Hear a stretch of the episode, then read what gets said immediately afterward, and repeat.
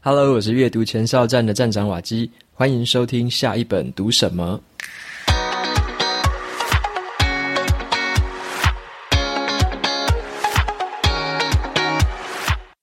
今天我想要跟大家分享的这本书呢，它的书名叫做《静下来工作》。好，那《静下来工作》这本书是在谈一个现在还蛮流行，或者说你可能也有听过的一个东西，叫做正念。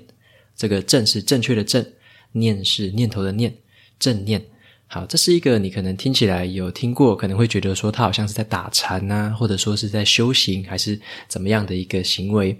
那因为我本身也学过正念，那也有常常在生活中使用正念，所以我也想借由这本书的内容来跟大家分享一下这个对我自己来说很有帮助的一个东西。在分享今天的书之前呢，来介绍一下本集节目的赞助厂商 Pubu。OK，那前几集我有介绍过 Pubu 这个电子书城平台哦，但是我那时候的发音不太对，我那时候都把它念成 Pubu Pubu，因为它的英文拼音是 P U B U。P U B U，OK，我都把它念成 Pubu。可是后来有一个这个听众就写信给我，告诉我说我念的这个念法其实念错了。好，那我也来帮大家正音班一下，因为我自己念错了。那我把这个正确的念法跟大家分享一下。好，他就说呢，这个 Pubu 其实是两个字的组合啦。第一个是 Pub，Pub 就是 publish 发表的意思，Pub。那后面那个 U 是指 yours，就是你的 Pub yours，所以要念成 pub you。那 Pubu 的意思其实原本是说可以在上面这个平台上面发表你的电子书，所以这个平台之前也支持过了蛮多的这个内容创作者在上面发表了很多的电子书，像是小说啊，或者是一些杂记，或者说一些个人的一些心得的会诊之类的一些电子书，所以它是一个原本是一个这个可以发表电子书的平台。那后来的话，渐渐的扩大到现在，它是一个蛮完整的一个线上的一个数位内容平台，包含说它有很多的畅销的电子书，还有很多最新的杂志，甚至是报纸。那他最近也开始。上了很多的这个热门的有声书，还有很多的知识影音课程的一个内容在上面，所以你想要读什么啊，想要学什么，在这个上面都可以去尽情的去浏览，尽情的去学习。那这个平台对我来说印象比较深刻的是说，因为我自己有在阅读电子书的习惯，所以我会喜欢它有一个功能叫做说，它可以把这个电子书的这个 EPUB 档下载下来。那这个 EPUB 档，它基本上是支援说，你可以在任何的这个电子阅读器，或者说三 C 产品，可能是平板或手机上面，你都可以在这个上面阅读。那它有点像是说，你可以下载这个档案回来，这个档案就是属于你的，你并不用再去用什么破解的方式，什么奇怪的管道再去破解这个档案，不用，你就下载回来，透过这个正规的方式，这个书的这个档案就是你的了。好，所以说我最近也开始在用这个平台，像我在读这个股癌 Podcast，它有推出一本新书嘛，这个灰阶思考。好，好那这个电子书我就在上面开始读。那我最近也就是也顺便读了这个古埃他推荐的另外一本是叫做这个《致富心态》。好，那《致富心态》也很好看，我也正在读。所以之后有机会的话，也会跟大家陆续分享一下这两本书的一个读书心得。好，那这个 Pubu 其实他对我们也很好啊，他就给我们这个听众跟读者们，他给我们一个优惠。所以你只要在这个 Pubu 的平台上面购买任何的东西，你只要输入一个优惠码 W A K I。这四个字 W A K I Waki，好，你输入这四个字的话，你可以享有就是全站，就是八三折的优惠，所以这个优惠是非常好的。如果有兴趣的话，可以到 Show Notes 里面找到，就是我自己使用 Pubu 的这个平台的心得和一些体验的分享，所以你可以看一下我自己使用的一些想法。那有兴趣的话，你如果要真的要在上面购物的话，用 W A K I 这个优惠码，可以享到八三折最低的一个优惠。那么接下来呢，就回到今天我想要跟大家分享的这本书《静下来工作》。好，那这本书的作者简单的介绍一下，这个作者叫做马克雷瑟。马克雷瑟，他是一位就是修行的这个正念很多很多年的一个算是禅僧吧，一个僧人。好，那他非常喜欢推广这个正念的概念给世界各地的领导人。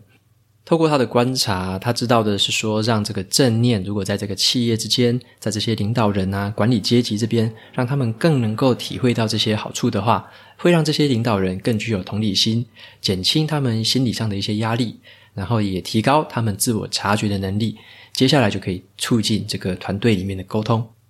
最后就可以让整间企业的这个运作，或者说整个整体的表现会蒸蒸日上。那么，当然，你如果说已经改造了这个企业领导人，让他们更具有这个正念的这个心态的话，那么对于基层的员工而言，学习正念也是非常有帮助于在工作上解决很多算是情绪上的困扰啊，或者说压力太大，还是说你自己有什么挫折要怎么样的排解，那怎么样的去跟同事之间做更好的沟通，这个正念都可以非常有效的帮助到这些事情。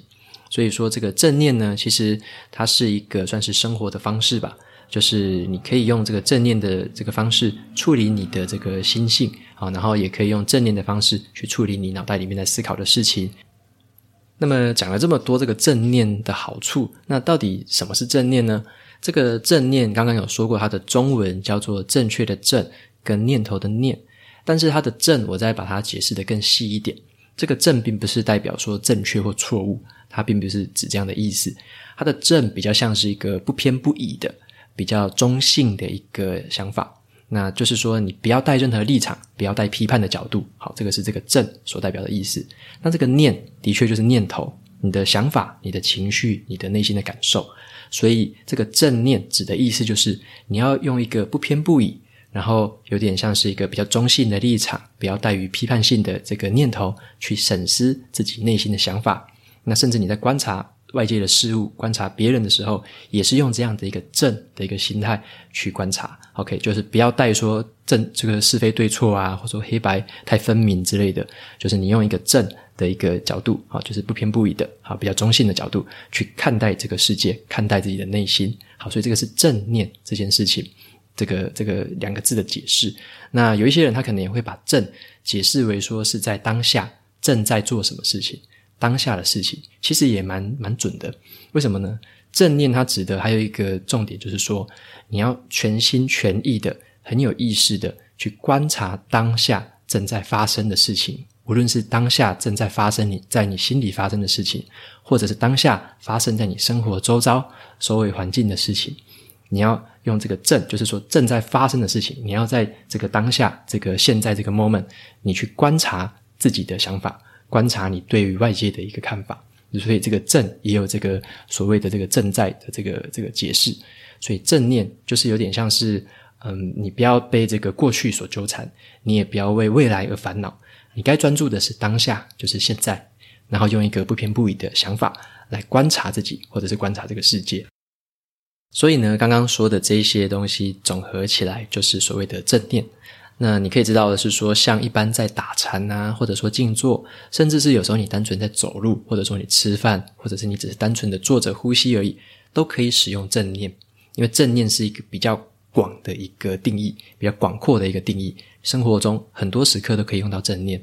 那如果说很多人都说，诶，打坐其实是正念的一种而已，它是其中的一种。你打坐的时候，你也可以去观察自己的内心，不要带批判的去看自己的内心，在呼吸啊，或者说在这个坐着什么都不想的时候，OK，脑袋是不是有什么杂念？好，你可以很很细部的去观察这样的一个资讯，甚至是有时候你在走路的时候，单纯是散步，你也可以用一个叫做正念散步。你在散步的时候，可以观察当下你走路的脚的这个反应，好，你的脚跟地板的触感，或者说你走路的时候，旁边的风吹过你的身体，吹过你的脸颊，你的感想，或者说你的这个身体的触感是什么？当下的感受是什么？这个就是正念应用在不同的地方，所以正念是可以应用在几乎是所有生活中的层面，它是一个很广的一个概念，那它可以用应用在非常多的地方，所以。它不仅仅只是打禅，也不仅仅只是什么打坐，或者说不仅仅只是某一个东西，它是在任何时刻都可以进行所谓的正念。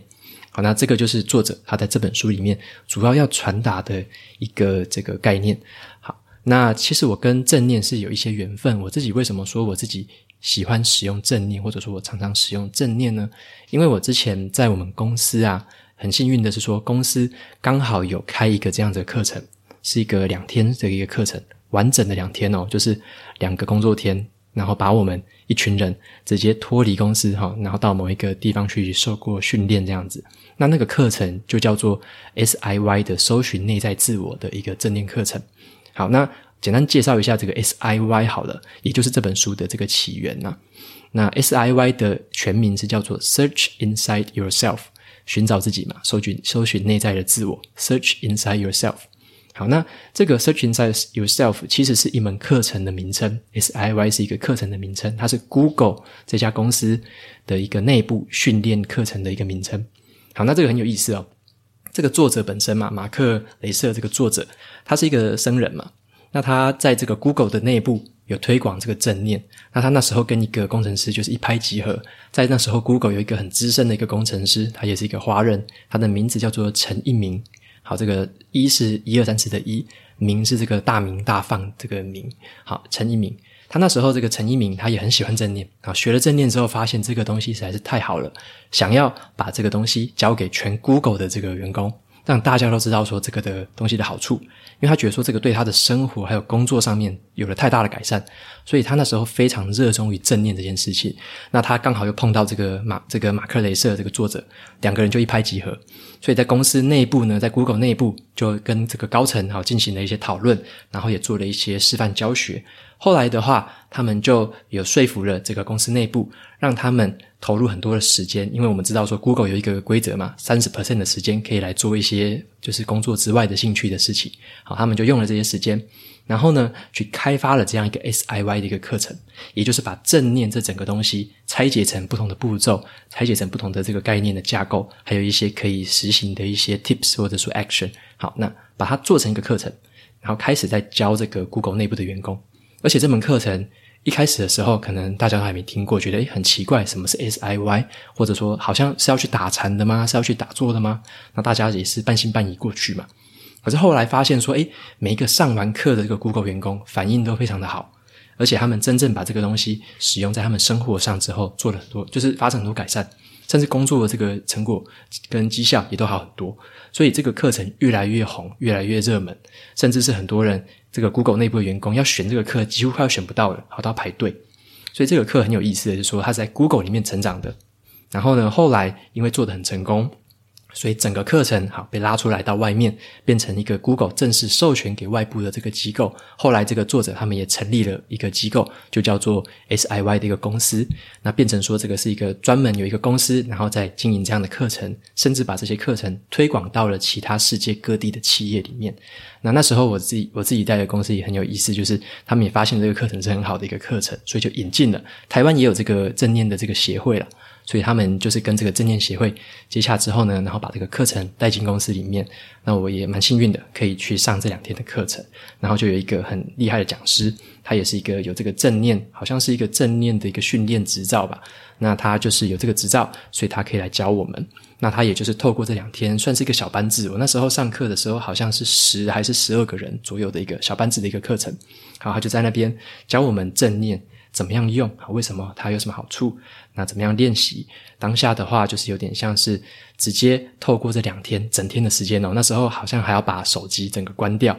好，电脑也不要开，就是你要完全跟这个这个工作隔离，完全跟那个数位世界隔离，就留下来你的这个很很干净的一个内心，好，跟当场在跟不同的学员还有老师一起上课。然后就很很棒的一个课程啊，就是学习了两天整天的时间。那当下也知道说，其实正念真的是可以用在很多地方。回来之后，我也慢慢的在自己的生活跟工作上面不同的地方开始去使用。OK，那慢慢的也发现说，这个东西有点改变了我自己生活的步调。但我自己生活步调有时候可以再稍微再放慢一点，就是思考的这个速度，可能思考是快的，但是你对于很多事情的反应不要太不会太过激烈，然后你可能。对一些事情的处理，或者说你接受到一些外界的这个讯息或刺激的时候，可以在这个内心消化一下，就是这边有一个空，就是有一个算是 buffer 或者一个缓冲区，先消化一下，用正念观察一下外界，观察一下自己，然后再做出适当的反应。或者是有时候你也可以观察完之后你不反应，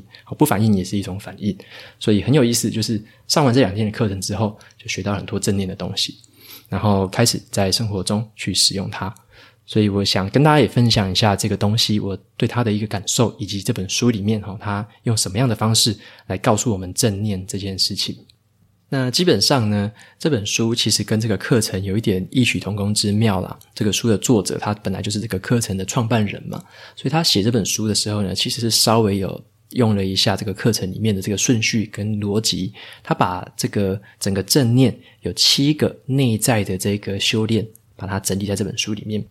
所以这本书主要就是讲这七个内在的这个这个修炼就对了。好，那其实这内在的修炼比较，如果说通盘来看的话，它就是一个这个输入，然后输处理，好，输出三个环节，就是你对于外界的东西输入进来之后，怎么样处理它，处理完之后你选择怎么样的输出，所以大致上是这样子的一个流程。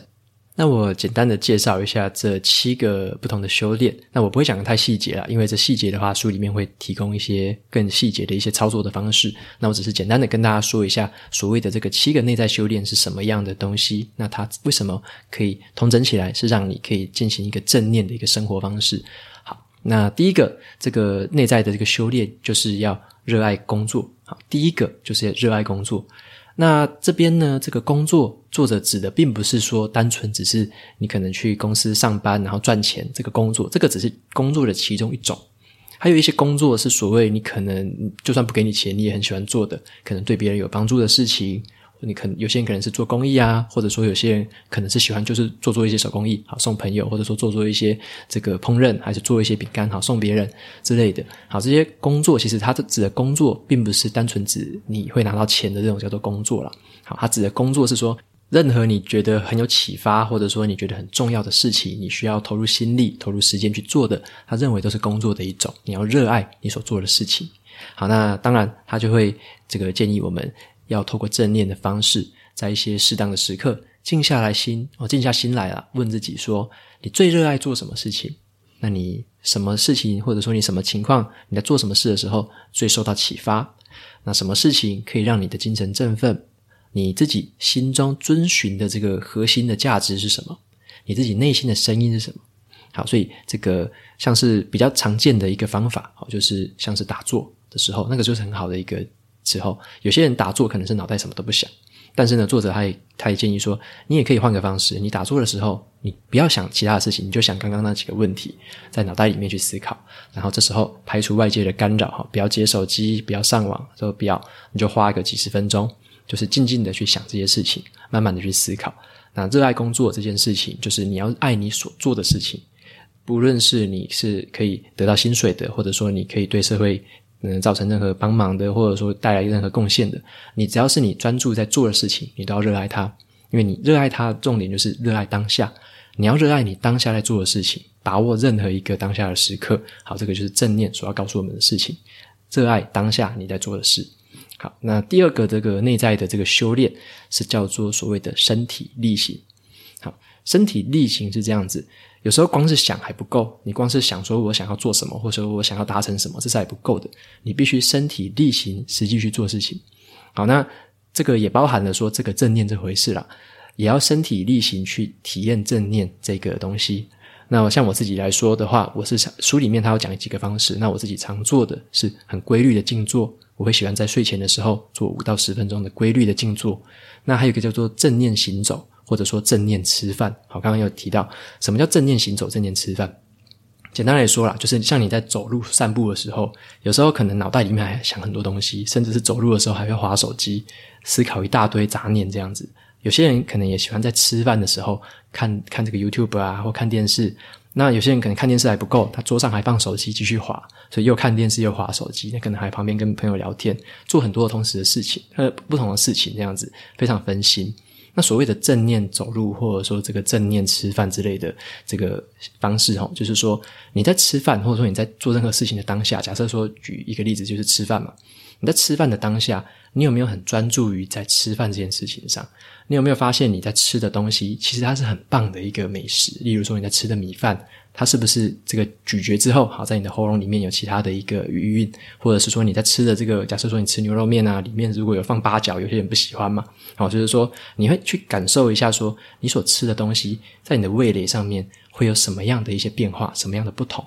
带来什么样的一些惊喜。如果你都没有注意这些事情的话，你吃东西就感觉只是一个例行公事，把东西全部吃进肚子里面，完全不知道自己在吃的东西好吃或不好吃。那这样子很可惜的一件事情，你就没有发挥所谓的正念，就是正在做的事情，你没有去关心它，没有去观察它。对于这个这个当下的事情，如果不闻不问的话，就渐渐的你会变成是一个自动导航的模式，可能很多东西都变成演算法在主导你的生活了哈，你就外面的世界塞给你什么，你就用你的直觉去反射，然后直觉去跟随，这样子是比较嗯比较不建议的方式啦。就是如果太自动导航的话，你渐渐的会失去自己比较主观的意识，可能你会就是有点像迷茫在这个世界，有点资讯超载这样子。好，所以说这个身体力行是必须要用这个身体这个实际的行为、实际的方式去体验正念，体验当下的感受，体验当下的情绪跟想法。好，那再来的话，第三个这个内在修炼叫做不要自以为专家。好，什么叫做不要自以为专家？就是要放下一种唯我独尊的那种想法了，就是自己并不是所谓的真正专家啊，或者说权威，还是说自己很很不可一世。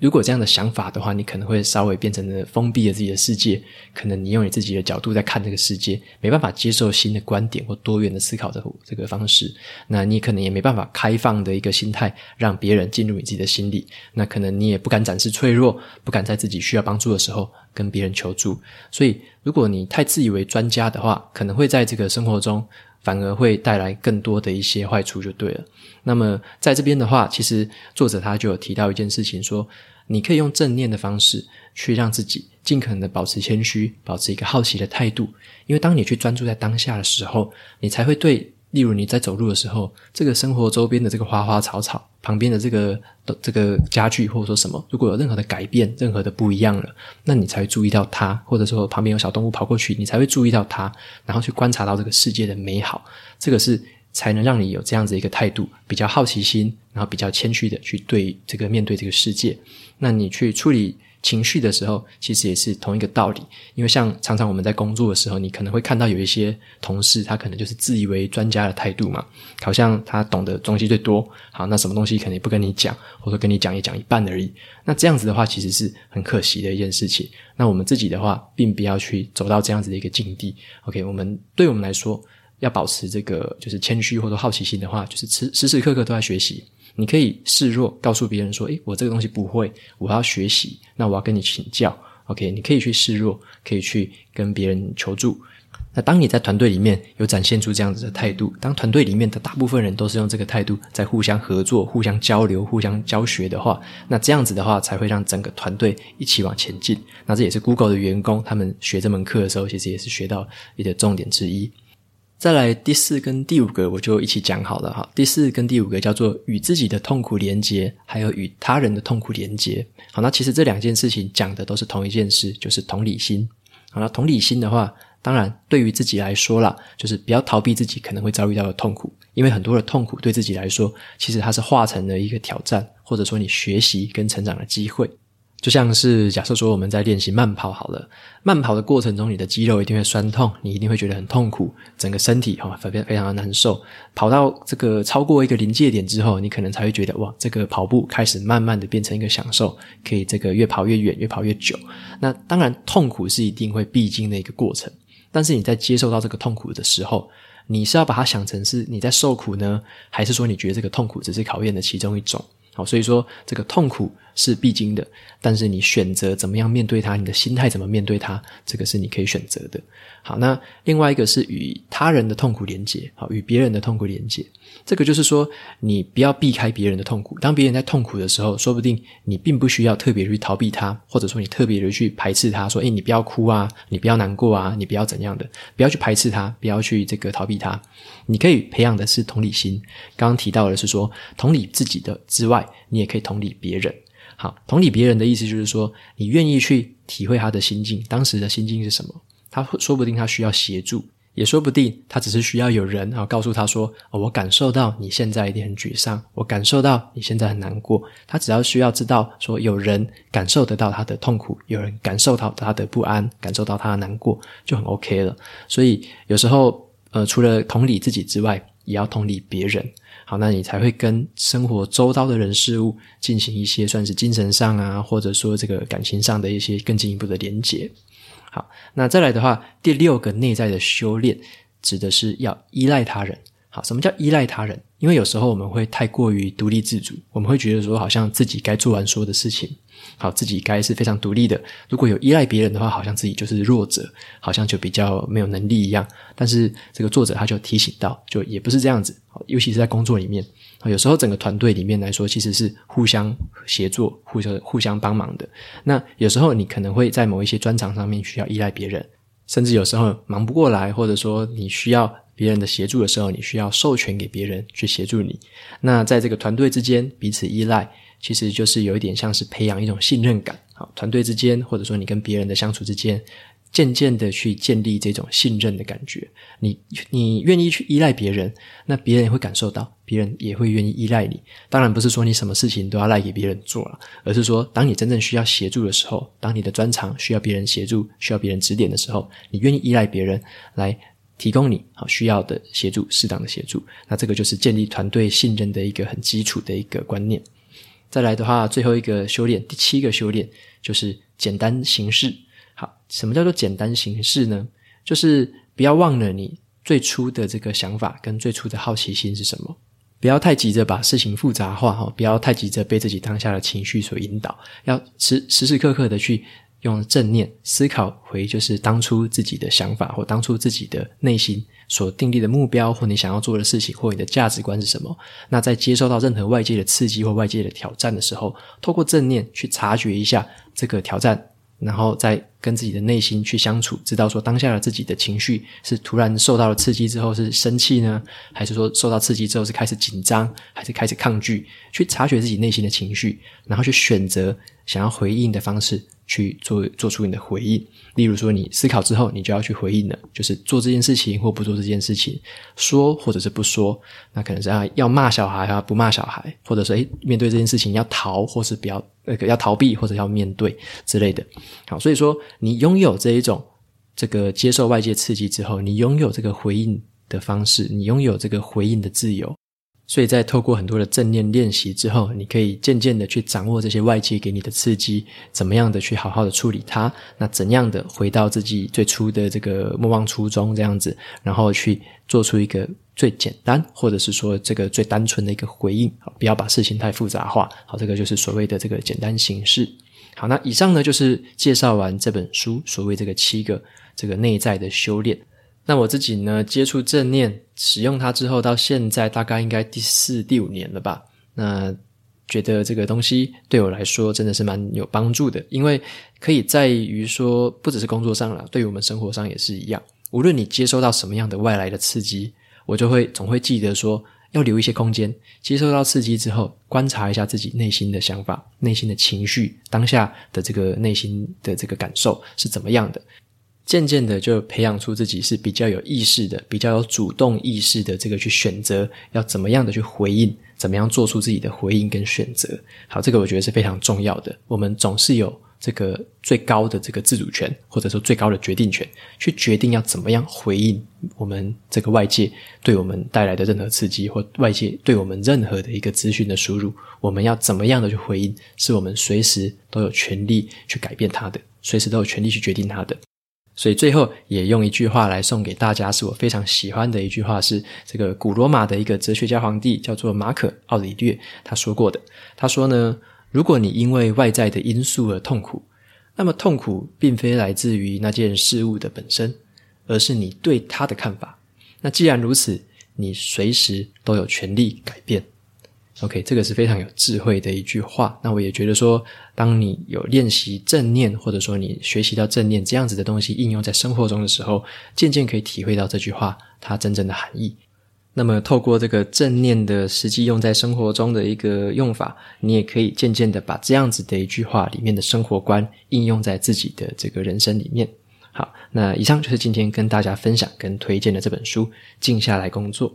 好，那最后一样来念一下 Apple Podcast 上面的五星评论。好，今天的这个评论比较短哦，他留言的这个听众叫做音呃注音呐了呵日，啊注意不知道是什么意思哦了呵日。他说呢，谢谢瓦基，这是一辈子受用的听书 Podcast。OK，非常感谢了呵日的这个留言，好，一辈子受用的听书 Podcast。那的确也很开心，希望说这样子的一个录音的一个方式哈，Podcast 的一个方式，可以让这样子的内容，每一本书的这个说明，或者说每一本书我自己的这个解读，可以很长很久的留在这样子的一个网络平台上面，让大家如果有需要的话，随时都可以免费的去收听，那也可以推荐给其他有需要的朋友或者家人们。好，那今天的节目就到这边。如果你喜欢今天的内容的话，我分享的东西对你也有所帮助，欢迎追踪下一本读什么。那也到 Apple Podcast 上面帮我留下五星的评论，推荐给其他有需要的读者。我每周呢也会在阅读前哨站的部落格还有 FB 粉砖上面分享一篇读书心得。喜欢文字版的朋友们，不要忘了去追踪还有订阅我的电子报，这是对我最好的支持。好的，下一本读什么？我们下次见，拜拜。